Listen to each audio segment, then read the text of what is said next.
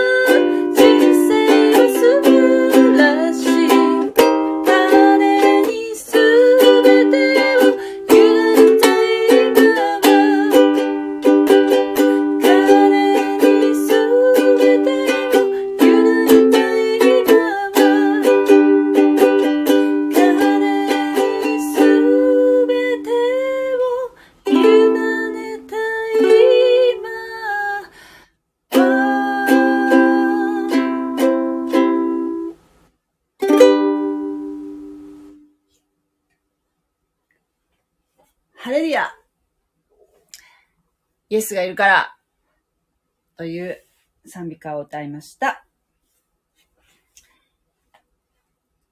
はい。では、今日は、マタイの福音書、続きのね、19章の続き、23節から読んでいきたいと思います。いきますね。それから、イエスは弟子たちに言われた。よく聞きなさい。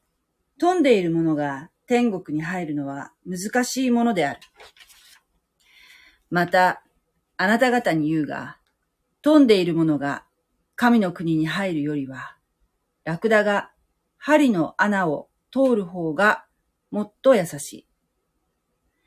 弟子たちはこれを聞いて非常に驚いていった。では、誰が救われることができるのだろうイエスは彼らを見つめて言われた。人にはそれはできないが、神には何でもできないことはない。その時ペテロがイエスに答えて言った。ご覧なさい。私たちは一切を捨ててあなたに従いました。ついては何がいただけるでしょうかイエスは彼らに言われた。よく聞いておくがよい。世が改まって、人の子がその栄光の座をつくときは、栄光の座につくときには、私に従ってきたあなた方もまた、十二の位に座して、イスラエルの十二の部族を裁くであろう。おおよそ私の名のために家、兄弟、姉妹、父、母、子、もしくは畑を捨てた者は、その幾倍も受け、また永遠の命を受け継ぐであろう。しかし、多くの先のものは後になり、後のものは先になるのである。先になるであろうか。はい。以上です。口語訳で読みました。ここは、えーっとね、昨日は、一人の若いお金持ちの青年が、イエス様に近づいてきて、えー永遠の命を得るには、どんなことをしたらよいでしょうかと、イエス、イエス様に尋ねたんですね。ところが、この青年は、自分では多分分かってなかったと思うんですけれども、うん、神様より物に信頼を置く人だったので、イエス様のおっしゃることを受け入れることができずに、えー悲しみながら去っていった。悲しみながら去っていったってどういうことかなってちょっと自分なりに思い巡らしたんですけども、そうですね。ああ、この方にも答えを見出すことはできなかったのかなって思って去っていったのかなって私は思ったんだけど、まあ本当はどうなんだろう。うーん、そうね、物を何、捨て去るっていうか、例えば、うん、手放すってことが、この方には到底できないことだったのかもしれないですね。うん。なんかそこじゃないんじゃないかなと思ってたのかもしれない。それが、その永遠の命を得るための答え。えー、イエス様にも答えを見出せなかったと感じたのかな。この方に対してね、えっ、ー、と、21節で、私に従ってきなさいとイエスは招かれたんですけれども、えー、この方は沈黙したまま去っていったんですね。はい。これはですね、当時のユダヤ、ユダヤ教の社会の常識っていうか考え方が極めて、なんていうかな、あの、今のキリスト教っていうかね、新、新約の時代になってからは、どっちかっていうとその死後の世界っていうものを、死後どこに行くのかとかね。で、その後来る世界のこととか、そういったことに目を向け出したんですけども、旧約の時代っていうのはどっちかっていうと、こう、なんていうか、現、現世のこと、もう今、この生きているこの瞬間っていうかね、そっちを重視している。感じがしますね。もちろんその予言、予言書には、その、えー、なんていうの、この世界が辿る、辿る道をね、次の、多分千年王国とか、そういったことを、えー、予言してあるんですけれども、ただそれを、この人たちは、ユダヤ人っていうのはですね、どっちかっていうとその、その先っていうよりこの今が大事で、えー、か、金持ちっていうのは、どういうふうに捉えるかっていうと、最も天の御国に近づ、近い存在だったわけですよ。天の御国に近い存在だから、えー、つまり貧乏な人っていうのは、うん、神様の恵みを受けていないから貧乏なんだっていう考え。お金持ちは神様の恵みを受けているからお金持ち。だから、えー、なんていうの、良いものであるっていうかね、この天国に近い。ちょっとなんか、うん、また考え方が、ここを踏まえておいて読まないとわからないところでしたよね。物っていうのは全部神様がお作りになったものだから、それを、それ自体は非常に良いもの。すべて良いもの。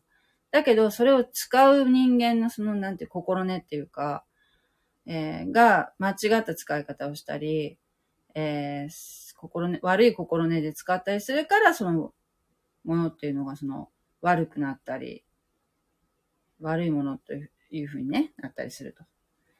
お金ってなんかすごく、その、扱い方一つでね、よく、よくも使えるし、活かされるし、そして、なんていうの、不正なものに使われたりとかする、すごいこう、なんていうかな。お金の使い方ですごく、その人がね、分かったりとかしたりしますよね。うん、その富のあるところに、えー、その人の心があるとも言いますしね。という感じですよ。まあ、この青年は、うん、イエス様におっしゃることが理解できないまま去っていったんですけれども、えー、それからね、イエスの弟子たちがね、弟子たちにイエス様はこうおっしゃったんですね。23節で。よく聞きなさい。よく聞きなさい。飛んでいるものが、ね、お金持ちが天国に入るのは難しいんだよ。よく聞きなさい。またあなた方に言うが、ね、お金持ちが神の国に入るよりは、ラクダが針の穴を通る方がもっと優しい。これですよ。これがわかんなくて、ずっと。どういう意味って思いながら。ねえ、だってほら、こう、ちょっと、漫画みたいにポワンって浮かぶのが、針が、縫い針が、おなんか、ちょっと、縫い針があって、ラクダがいて、ラクダが通るわけないよね。針の穴をね。うーん。つまり、その、金持ちが天国に行くのは難しいんだよ。ラクダが針の穴通る方がまだまし、まだ、と、うん、優しいよ、そっちの方がっていうね。うん。これ、この言い方ね、な、どういうことなのかって言って、やっぱりユダヤ人の、その、なんていうかな、慣用句っていうか、よく使われるた、言葉っていうのを踏まえないと、やっぱわからないところなんですって。でね、この箇所をね、えっ、ー、と、どのように解釈されてるのかなっていろいろ調べたときにですよ。えー、昔、その、イスラエルの城壁には、針の門というものがありました。で、えー、針の門っていうのはすごく小さいので、そこに荷物を積んで、えー、た、ラクダが通るときはもう、すごく、通るのが大変なぐらいち、大変な小さな穴なので、門なので、それがね、だから針の穴っていう名前の門なんだと。で、その子供の時から、その、その針の門を通るラクダは訓練を受けていました。だから書いてあるのも確か見たんだよね。だけど、考古学的には、このイスラエルの城壁に針の門というものはないんだそうです。じゃあこれって、どういうことなのかなと思うと、本当に文字通り、このね、福音書の中で、このマルコの福音書も、マタイの福音書も、ルカの福音書も、この三福音書にはこのラクダが針の穴を通る方が、針、出てくる。出てくるんだよね。で、この針っていう言葉、もちろんこの三つの福音書はギリシャ語で書かれてるんだけども、えっ、ー、とね、マタイの福音書とマルコの福音書の針っていう単語はね、お裁縫に使う針、お裁縫に使う針を、えー、の単語を使ってるんですって。えー、だけど、ルカの福音書だけは、外科手術用の針を 針っていう、を表す言葉を使っているということなので、えー、え、なるほどねと思ったのが、ルカっていう、この、ルカの福音書を書いたルカはね、お医者さんなんですよ。お医者さんなの。だからこう書き方もすごくなんていうかな、緻密っていうか他の福音書よりもね、えー、詳細に書いてる感じがするし、えー、レポートみたいにね。だから、ルカが外科手術用の針をこのラクダの例えで使ってるところは面白いなって、その話を聞いたとき思ったんですけども、文字通り、これ、この言い方は、えー、針の門っていうのが存在したっていうより、えー、当時のそのユダヤ人社会でよく使われていた、この、ラクダが針の穴を通る方がもっと優しいよっていう言い方が慣用句としてあったそうなんですよ。だから、別にその、なんていうかな、ここにこう、深、深い意味を見出す必要はないとは思うんですけども、まあ、とにかく、とにかく難しいと。お金持ちがね。やっぱりその、物を信頼してるから、どうしてもその、神神様っていうものを、そういう見えないものにね、見えないものに、見えない存在に信頼を置くということが非常に難しいと。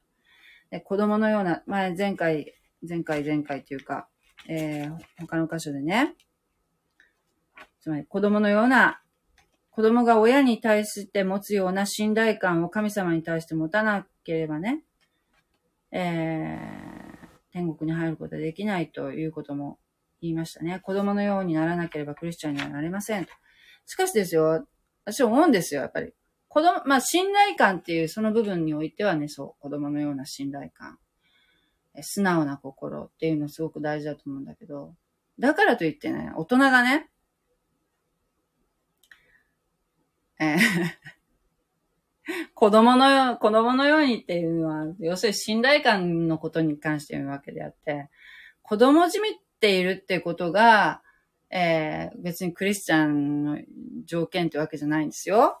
それは、お分かりいただけるのかな？うん。子供っぽいっていうのが、えー、なんていうの？条件っていうわけじゃない。そこは、なんていうかな。そのまま受け入れてほしくないんだけど、やっぱりその、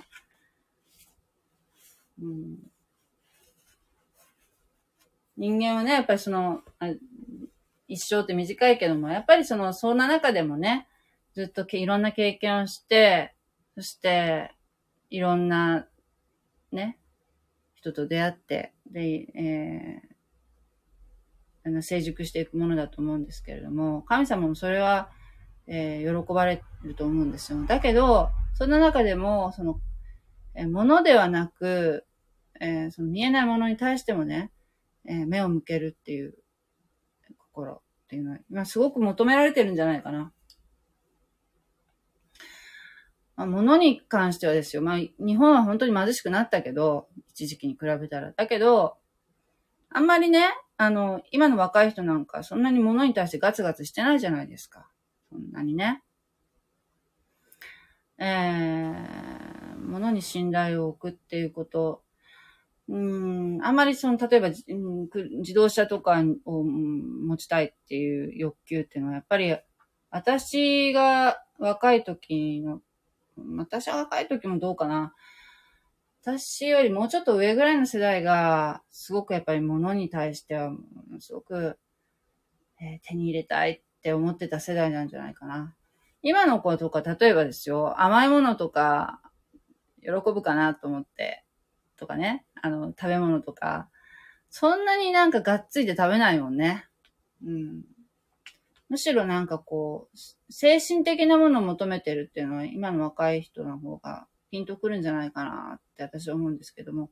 ただなんかやっぱり正しい、正しいっていうかね、うん、あまり、だからといって、ちょっと、うん、やっぱりそういう良い導き手がね、その若い方、そういう精神的なものを求めてる方が良い導き手に出会え、出会ってほしいなっていうのはすごく思いますね。やっぱりその、そういうところを狙って、えー、なんかね、間違った方向に行くっていうことも、若い人にやっぱあると思うんですよね。特に、うん、だ経験とかがない方だとね。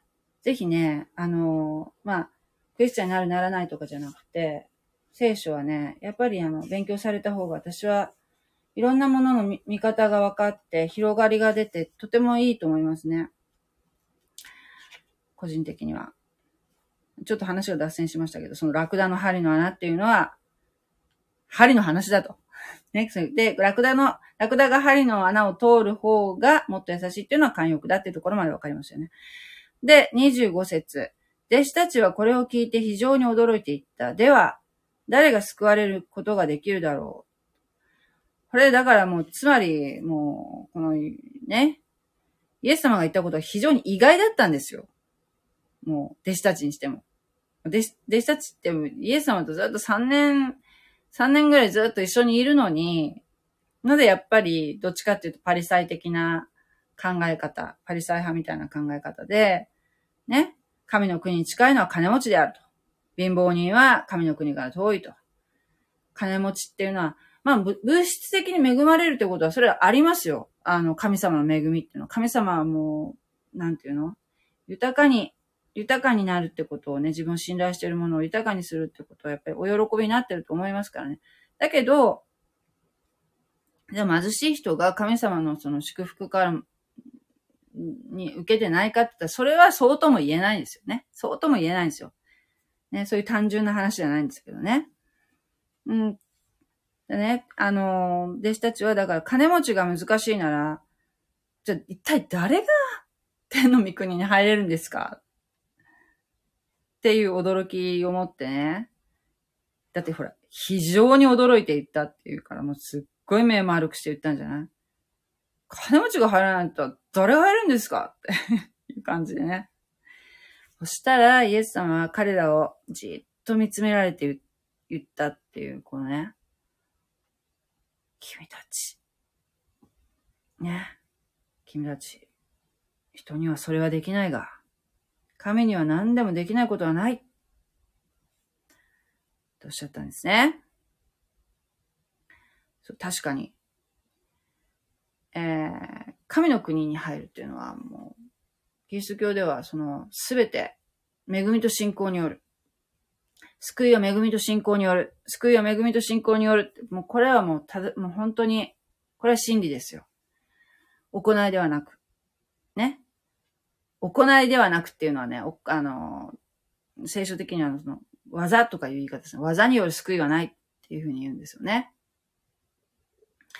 例えばいいことをしたからとかね、善行を積んだから天国に入れますっていうのじゃないの。善行をいくら積んだって、人間ってやっぱりね、完全に完成はできないんです。完成はされない。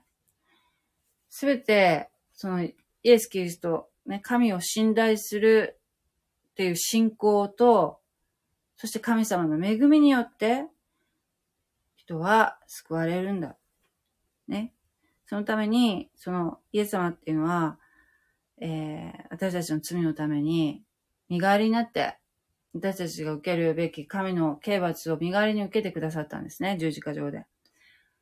で、死んで、読みに下って、み、ね、墓に葬られました。で、読みに下られ、三日目に蘇り、今も生きておられる方です。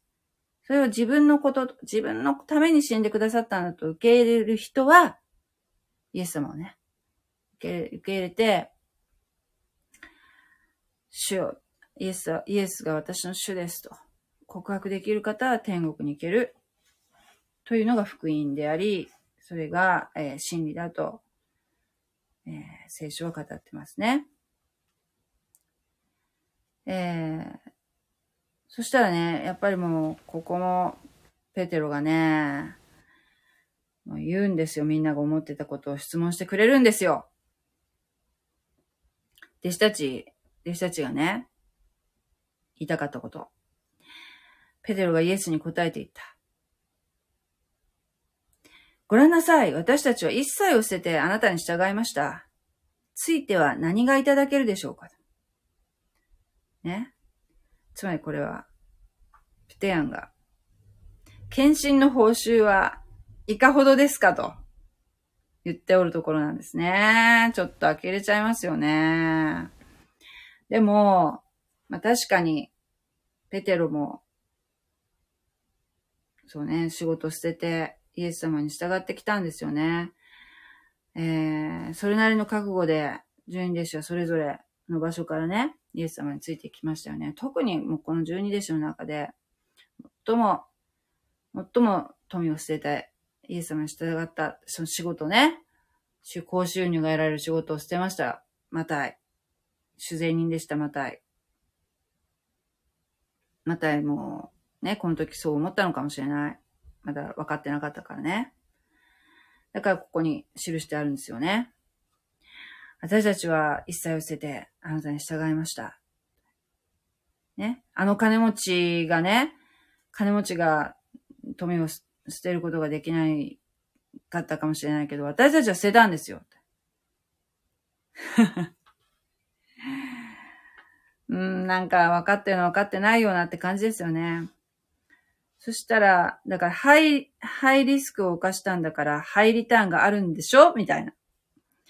そしたら、イエス様は彼らに言われました。よく聞いておくがよい。世が改まって、世が改まって、人の子がその栄光の座につくときにはっていうのは、これはね、これイエス様が今、このマタイの福音書のこの、この瞬間ね。この時は、えー、初臨と言って最初に、えー、地上に来られましたね。そして、十字架について、ね。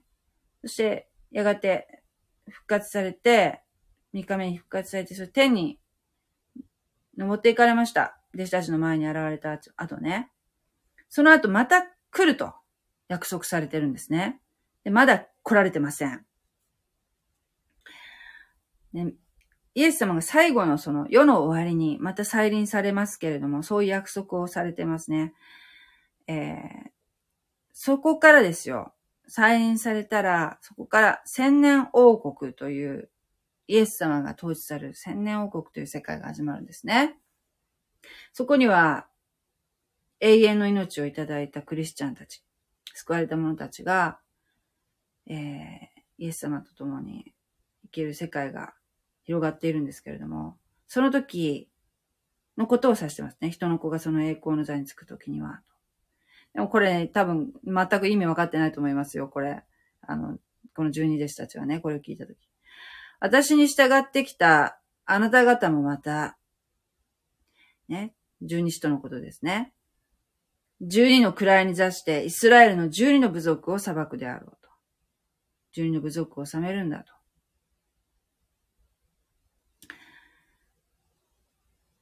これはもう、十二使徒の特権ですね。はい。でもこの、みんなこの、なんていうかな。まだ霊的な目が開かれていないので、この十二弟子たちは、えー、イエス様が来られて、一回その、その十字架につくってことを、この、以前にもこう説明してるんですけど、ね。自分は十字架につくんだよ、ということを説明されてるんですけど、全然そこはですね、よく、なんで？っていう感じで分かってなくて、もうイエス様がこの、生きたまま、生きたま、生きたまま、十字架っていうのが、を通らないまま、えー、もうすぐ、すぐですよ。すぐ千年王国が始まるんだ始まってほしいっていう願望。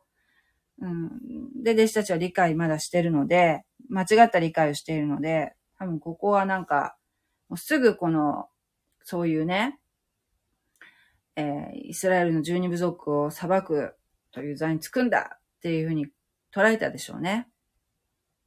ちなみに、軽挙されたクリスチャンと、えー、観難時代に救われたクリスチャンは、えー、この十人使徒たちの、えー、十人使徒たちというのはこれユダヤ人ですからね。ユダヤ人と私たち違法人のクリスチャンっていうのは、えー、全然また特権が違うんですね。えー、軽挙。軽挙っていうのはその最後の終わりの時、終わりの時の、えー、大観難時代っていうのが7年間大観難時代っていうのがあると。言われてるんですけれども、その観難時代がある、起こる前に、えー、景挙というのが起こるという説が割と有力視されているんですね。観難前景挙説っていうんですけど、この景挙っていうのは、えー、いつ起こるかわかりません。いつ、どの瞬間に起こるか、何月何日とは言われてないんですね。それはもう神様が、だけがご存知。もうその時に世界中のクリスチャンがバッと世の中から消えてしまうと言われています。一斉に手に挙げられるんですね。です。軽挙されたクリスチャンと観難時代に救われたクリスチャンが違法人世界を裁くというふうに言われていますね。で、29節。おおよそ私の名のために家、兄弟、姉妹、父、母、子、もしくは畑を捨てた者は、その行く場合も、もう受け、また永遠の命を受け継ぐであろうと。イエスのために犠牲を払った人は、霊的な祝福を受け。逆に神以上に大切なものがある人は、永遠の命を受け継げら、受け継ぐことはできないんだよ。言ってるんですね。でもですよ、これ、10回、10回ではね、こう書いてありますね。えー、あなたの父と母をとを敬えと。書いてありますね。これと矛盾するんじゃないかと。父とか母を捨て、子も捨てっていうのはおかしいんだ。愛がない行為じゃないかと。単純に思うとそうかもしれませんけど、そうではありませんね。神の国と神の義をまず第一に求めなさい。そうすれば、それに加えて、ね、与えられるんだという言葉がありましたよね。神の国と神の義をまず第一に求めなさい。順番が違うんですよ。えー、まず、何においてもまず神様を求める。何親、父とか母とか子供とかね、その家族が、たとえキリスト教、うん、クリスチャンでなくても、ね、そのイエス様の福音を聞いたら、まず神の国と受け入れたならばですよ。あなたがもしイエス様を自分の主として受け入れるならば、それは、まずそしたらね、もうまず神様だけを求める。まず最初に。そうすれば、後のものは、あなたに必要なものは、あなたが望んでいるもの。あなたが、あなたに必要なものは、必ず、えー、それに添えて与えられるんだから、心配しなくていいよ。平安は、は与えられますよ。まず神様を信じればね。順番はね、まず神様なんですね。だから、もう何でも、何をするでも、行動の、なんていうの、優先順位とか考えなくてもね、もうまず神様と思ってやれば、えー、神様がちゃんと導いてくださいますよ。そっから先の道はね、自分でごちゃごちゃ考えなくてもね。で、30節。しかし、多くの先のものは後になり、後のものは先になるであろうと。ねこれはね、実は20章の、えー、例え話にね、続く言葉なんですよ。30節っていうのはね。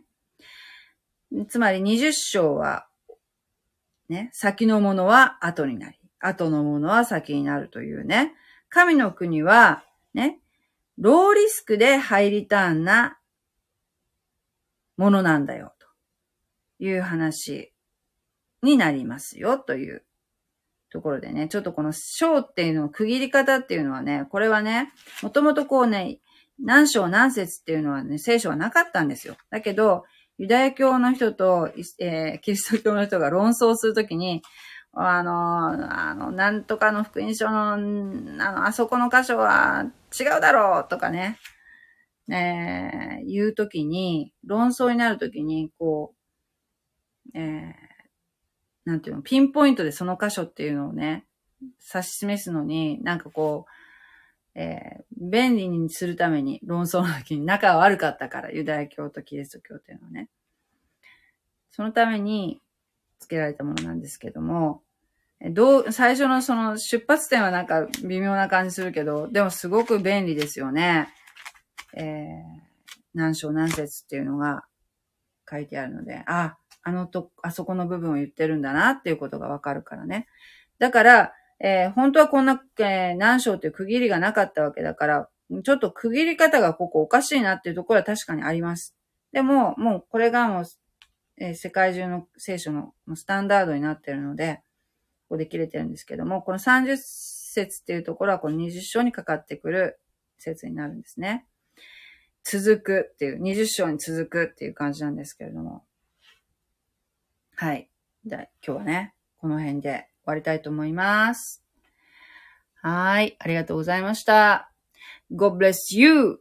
じゃあまたね。ありがとうございます。